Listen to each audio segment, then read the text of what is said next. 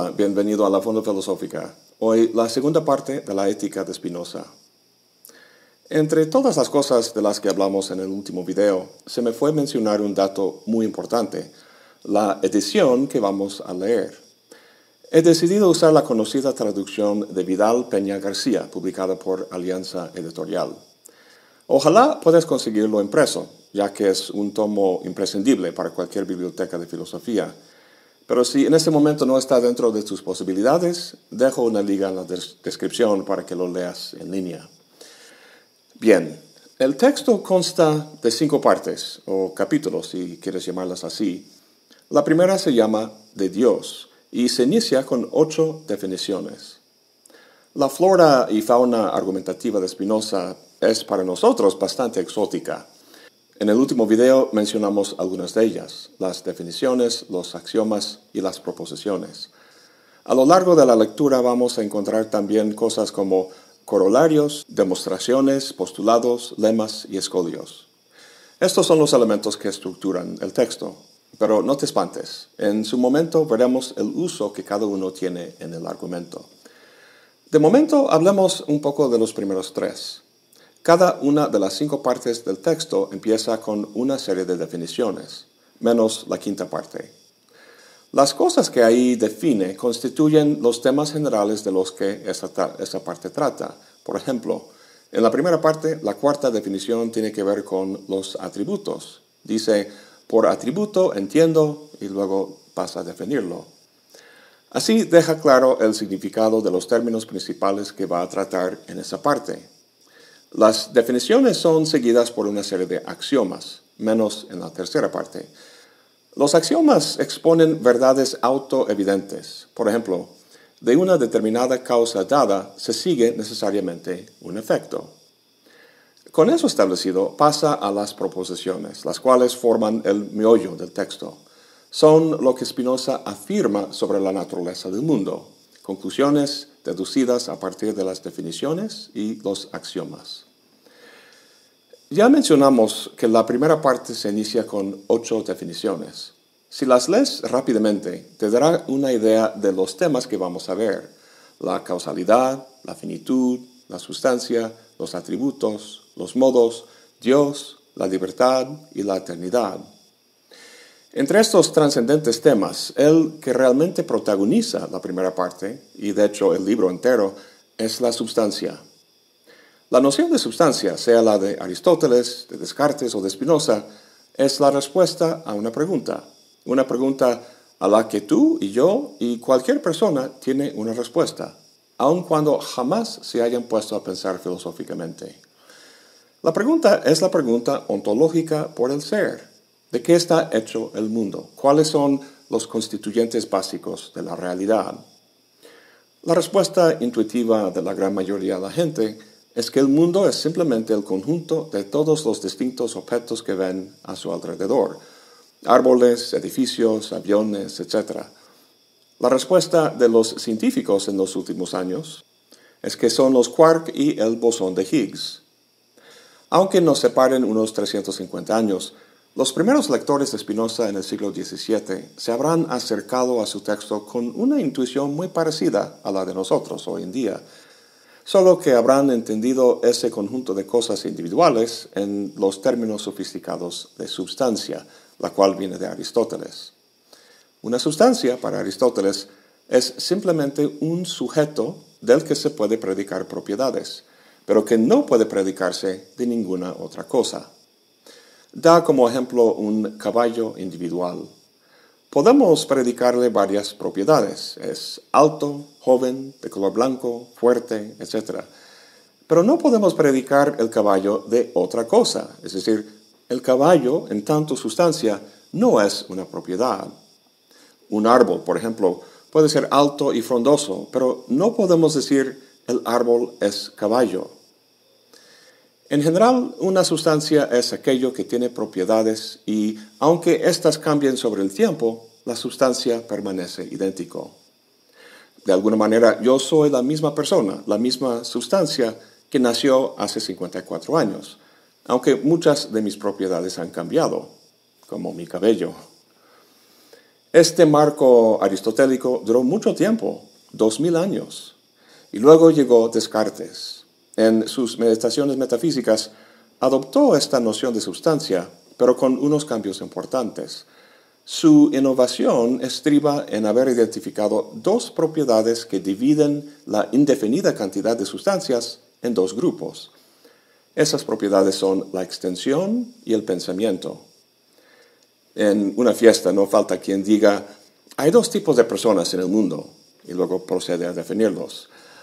Para Descartes hay dos tipos de sustancias en el mundo, la extendida, es decir, las cosas físicas, y la pensante, o sea, la mente. Mente y cuerpo, distinción que dio paso a la larga y fascinante tradición moderna que intentó resolver los problemas que surgieron de ahí. Ah, y plantea también la existencia de Dios. Mi mente y mi cuerpo son sustancias finitas, mientras que Dios es una sustancia pensante infinita, que es la base para la existencia de todas las demás sustancias.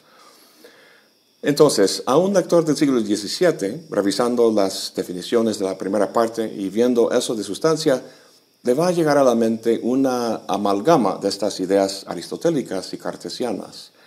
De lo que no se da cuenta es que Spinoza muy pronto va a poner todo eso de cabeza. En vez de una gran multiplicidad de sustancias, Spinoza quiere convencer al lector que hay una sola, una sustancia única, infinita y que existe de forma necesaria. Esa conclusión bastante fuerte y novedosa es producto de una argumentación, la cual descansa crucialmente sobre las definiciones y axiomas al inicio de la obra. Para llegar a esa conclusión y a las demás conclusiones del libro, el lector va a tener que aceptar las definiciones que encuentra al principio. La pregunta es, ¿por qué? ¿Con base en qué las acepta? En el caso de la definición de sustancia, ¿por qué aceptar la definición de Spinoza y no la de Aristóteles? ¿Cómo saber cuál de las dos es la correcta? O quizá no vale ninguna de las dos. Esta duda, de hecho, surgió entre los amigos de Spinoza que estaban leyendo el primer borrador de la ética. En una carta le preguntaron si una definición tiene que ser verdadera o si puede ser arbitraria, simplemente estipulando lo que se va a entender por cierto término. Intuitivamente se nos hace que una definición tiene que ser verdadera, si buscaras la definición de gato en un diccionario y mencionara alas o aletas como una de sus propiedades, dirías que esa definición no sirve, que es falsa. Pues Spinoza está de acuerdo. Si una definición hace referencia a una cosa tal como es fuera del intelecto, tiene que ser una descripción verdadera de esa cosa. Las definiciones que Spinoza emplea, sin embargo, no son así. Como dice, sus definiciones explican cosas tal como las concebimos o podemos concebirlas. Si pensamos un momento en la geometría de Euclides, las cosas que define, cosas como puntos, líneas y círculos, no se encuentran en el mundo como los gatos. Su verdad o falsedad no pueden determinarse de forma empírica. Son más bien objetos ideales, cosas que concebimos claramente y que junto con una serie de axiomas permiten demostrar una amplia gama de teoremas, como el de Pitágoras. Resulta que la geometría euclidiana es muy útil para comprender y dar sentido al mundo físico que experimentamos. Sin embargo, en el siglo XIX, con base en definiciones distintas, se empezó a construir geometrías no euclidianas, consistentes entre sí y capaces de demostrar una amplia gama de teoremas. Las definiciones de Spinoza son muy parecidas a las de Euclides. Las cosas que define, como sustancia, la finitud y la causalidad, no son simples objetos empíricos en el mundo. No podríamos simplemente buscar una sustancia en nuestra experiencia para saber si la definición de Aristóteles es la buena o la de Spinoza. De hecho, la concepción de sustancia que adoptemos es lo que va a determinar lo que encontremos en la experiencia. Con todo esto, ¿sería posible entender el argumento de la ética como una especie de gran experimento de pensamiento? Como si Spinoza dijera, si suponemos estas cosas, podemos derivar toda esta serie de conclusiones. Sin embargo, la ética no es un mero ejercicio intelectual. Spinoza sí cree que sus definiciones son verdaderas, que corresponden a la realidad. Es solo que, siendo racionalista, su criterio no es empírico, sino conceptual, la claridad con la que el objeto se concibe. Toma, por ejemplo, la definición de círculo en la geometría. Es el conjunto de todos los puntos en un plano que están a una distancia fija de un punto fijo, es decir, el centro. La definición es intrínsecamente clara. No hace falta acudir a la realidad para elaborarla ni para comprobarla. A lo mejor te parezca esto temerario y hasta abusivo, la construcción de un castillo en el aire que nunca aterriza en el mundo real. Pues entiendo la queja, pero veremos en el pensamiento de Spinoza que la dimensión conceptual y la dimensión física, el mundo de las ideas y el de las cosas, son solo aspectos de una y la misma realidad, de un sistema único cuyas relaciones y articulaciones son racionales, se entienden y se captan de la forma más completa y segura mediante la razón. Como dice Hegel en la Fenomenología del Espíritu, la verdad no puede simplemente enunciarse como una conclusión, sino que hay que atravesar todos los pasos para que su contundencia se manifieste. De momento, entonces, hay que darle el beneficio de la duda. Con eso pasemos al texto. La primera parte, sobre Dios, consta de ocho definiciones, siete axiomas y 36 proposiciones. Recuerda que las proposiciones constituyen el meollo del texto. Son las cosas que Spinoza afirma sobre la realidad, justificándolas con el apoyo de las definiciones y los axiomas. Ahora, habría dos formas de proceder. Podríamos seguir el orden que Spinoza ha planteado, primero leyendo y discutiendo todos y cada uno de las definiciones y los axiomas, pasando luego a las propiedades. Pero creo que eso sería medio pesado. Por otro lado, podríamos pasar directamente a las proposiciones, acudiendo a una definición o axioma determinado cuando Spinoza lo utiliza en una demostración. Sin embargo, vamos a tomar mejor un camino intermedio. Empecemos leyendo bien solo cuatro definiciones, la de sustancia, modo, atributo y causa de sí, ya que con eso podemos avanzar mucho en el argumento que se desarrolla en las proposiciones. Y volvamos a las demás definiciones y axiomas cuando el texto lo pida. Bien, la primera definición reza, por causa de sí entiendo aquello cuya esencia implica la existencia o lo que es lo mismo, aquello cuya naturaleza solo puede concebirse como existente. Esto suena bastante extraño, no solo el concepto que define una causa de sí, sino la manera en que lo hace. Para acercarnos a lo que Spinoza quiere decir, recordemos primero la noción del principio de razón suficiente que vimos en el último video. La idea de que todo tiene una explicación, una razón de por qué es así. Explicamos algo cuando señalamos su causa. Si tomamos el ejemplo de esta taza de café, su causa soy yo. Tenía ganas de un café, lo hice y así llegó a existir. Y así entendemos la causalidad como un suceso temporal en el que una causa viene antes y su efecto como consecuencia después. Ahora, la idea de algo que es causa de sí mismo no cabe dentro de ese marco, nos hace ruido pues si algo es la causa de su propia existencia, ya tendría que existir antes de existir para llevar a cabo el acto de hacerse existir. Esto es una simple contradicción, es absurdo. Bueno, es absurdo si consideramos la relación causal en términos temporales. Pero Spinoza no la ve así, sino más bien como una relación lógica o conceptual. Semejante relación es la que guarda las premisas de un silogismo con la conclusión. La verdad de la conclusión no es algo causado por las premisas en un momento dado, sino que la conclusión está implicada por las premisas o encerrada en ellas. Ese lenguaje lo usa Spinoza en su definición. Por causa de sí entiendo aquello cuya esencia implica la existencia. Es la misma relación que encontramos en las definiciones geométricas. Por ejemplo, entre la naturaleza de un triángulo y los 180 grados a los que se suman sus ángulos.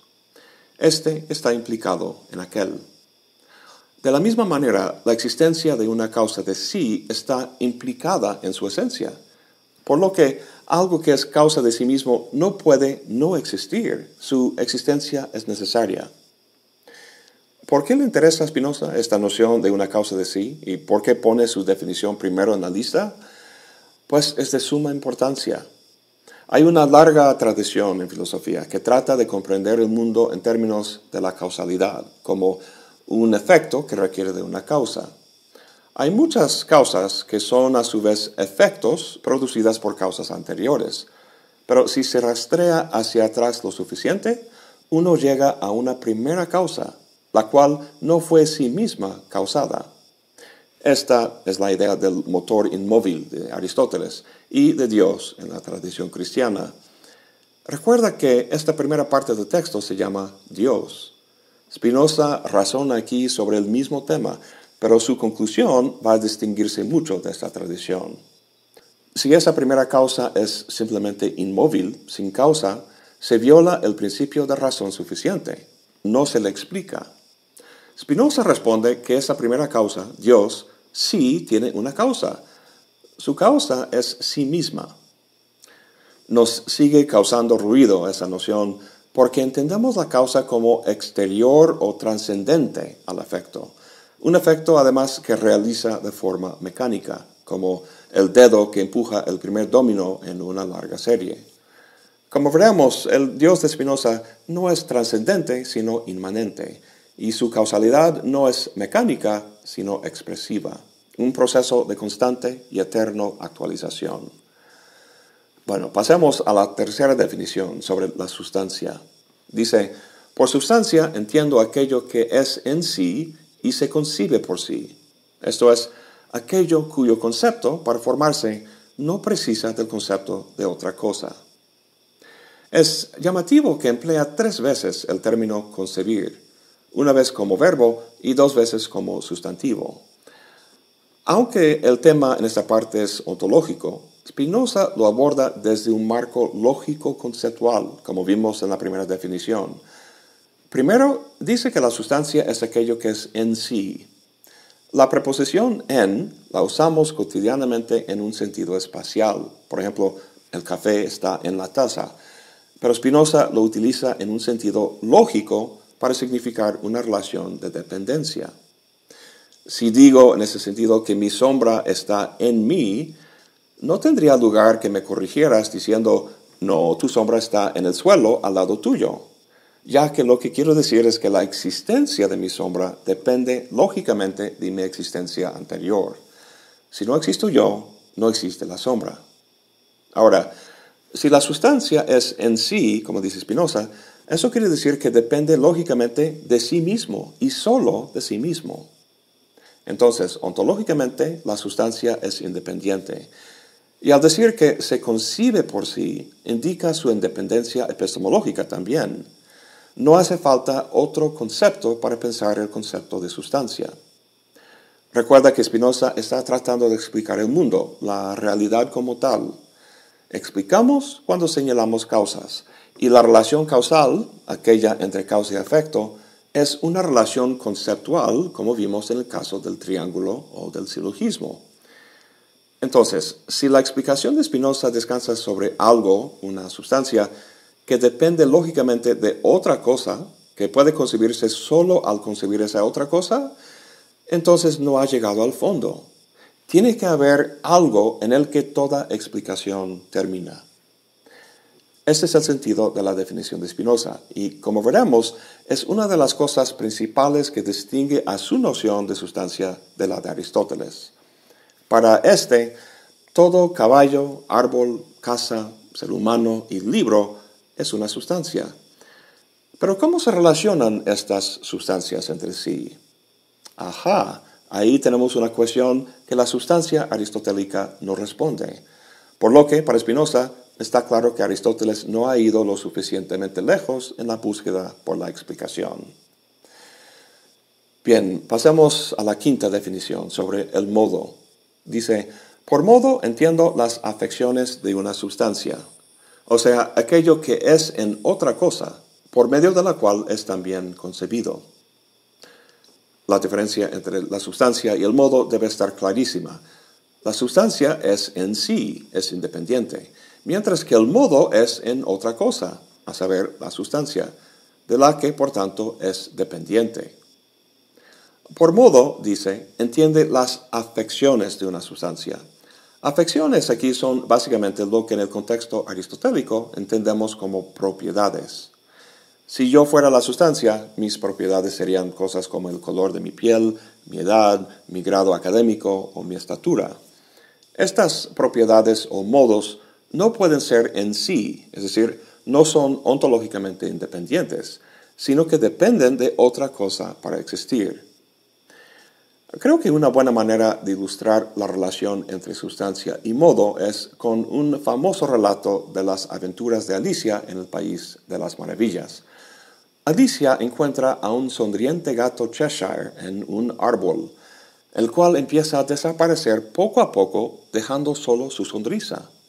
Esto le lleva a Alicia a comentar, muchas veces he visto un gato sin sonrisa, pero nunca una sonrisa sin gato. En términos espinosistas, la sonrisa depende ontológicamente del gato y no al revés. Pese al cuento de Lewis Carroll, no puede haber sonrisas que floten por ahí sin caras. Como modo o afección, la sonrisa es una de las posibles formas o configuraciones de la cara. Entonces, vemos que es ontológicamente dependiente de la cara. Sin caras no hay sonrisa. Pero también es epistemológicamente dependiente. En la definición dice que el modo es aquello que es en otra cosa por medio de la cual es también concebido. Para pensar o concebir una sonrisa hay que concebir aquello del que depende, la cara. Hace rato vimos que una sustancia es aquello que es en sí y que se concibe por sí. La sustancia no requiere de la concepción de ninguna otra cosa para pensarse o concebirse, como concebir una sonrisa requiere de concebir una cara. Bueno, con todo hay que dejar claro que esto es una ilustración. Aun cuando la sonrisa dependa, dependa de la cara, la cara no es una sustancia, no es en sí, sino que depende a su vez de otras cosas. La cara, a fin de cuentas, es un modo también. La última definición que quería considerar es la de atributo. Dice Spinoza, por atributo entiendo aquello que el entendimiento percibe de una sustancia como constitutivo de la esencia de la misma. Ya hemos hablado de sustancia y modos y ahora esto de los atributos. Siempre que se habla de la metafísica de Spinoza, los tres van juntos, sustancia, atributos y modos, como tres elementos de la realidad. Sin embargo, los atributos no figuran en un inventario de la realidad. Como dice Spinoza en el corolario de la proposición 6, nada hay en la naturaleza excepto las sustancias y sus afecciones o modos. Los atributos no son cosas, sino la forma en que la esencia de la sustancia se manifiesta al entendimiento. Para entender lo que quiere decir con eso, volvamos a eso que dijo sobre el modo, que es aquello que es en otra cosa por medio de la cual es también concebido. Es este último lo que me interesa. Para concebir cualquier modo, digamos la sonrisa que vimos antes, el mero concepto de ese modo es insuficiente. Nuestra comprensión de la sonrisa depende de otros conceptos, como el de una cara. Pero como dijimos, una cara no es una sustancia, porque concebir una cara encierra a su vez otros conceptos lógicamente anteriores y más abarcadores, quizá como el de un organismo humano, el cual depende a su vez del concepto más amplio de animal, etcétera, etcétera. Cuando Spinoza dice que el modo es en otro y concebido por ese otro, ese otro en el fondo es la sustancia. Entonces la pregunta es, ¿de qué manera el modo se piensa desde la sustancia? La respuesta es los atributos. Como veremos en la segunda parte de la obra, los únicos atributos que el entendimiento puede percibir de la sustancia es la extensión y el pensamiento. Si el modo es una cosa física, entonces se concibe necesariamente mediante el concepto de extensión. A diferencia del concepto de la cara, del organismo humano, del concepto de animal, etc., el concepto de extensión no depende de un concepto lógicamente anterior es conceptualmente fundamental, lo cual nos indica que hemos llegado al carácter independiente y último que es característico de la sustancia.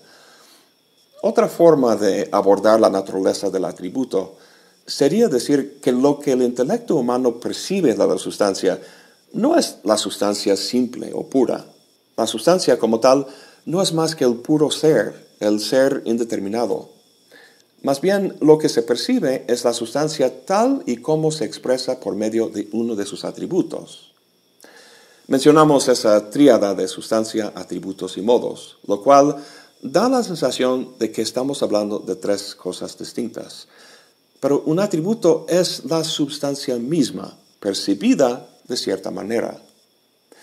Cuando percibimos un modo, que no es más que cierta configuración de la sustancia, lo percibimos o bien como un cuerpo físico o como una mente, de acuerdo con los atributos de la extensión y el pensamiento. En Descartes, como ya vimos, son más bien propiedades de la sustancia, las cuales conducen a su famoso dualismo ontológico de res cogitans y res extensa.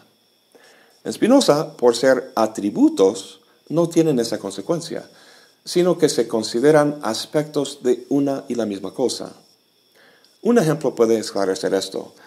Hay un género de dibujo, no sé cómo se llama, que muestra una imagen ambigua, como la del pato conejo que comenta Wittgenstein. Otra es esta, que muestra una mujer vieja y una joven. Dependiendo de cómo la veas, vas a ver o bien la joven o la vieja, pero no son dos dibujos distintos, sino el mismo. La sustancia es como esa imagen en su totalidad, y sus atributos son como la vieja y la joven que de manera separada se presentan a la percepción del intelecto humano. Uy, bastante denso y abstracto todo esto, ya sé.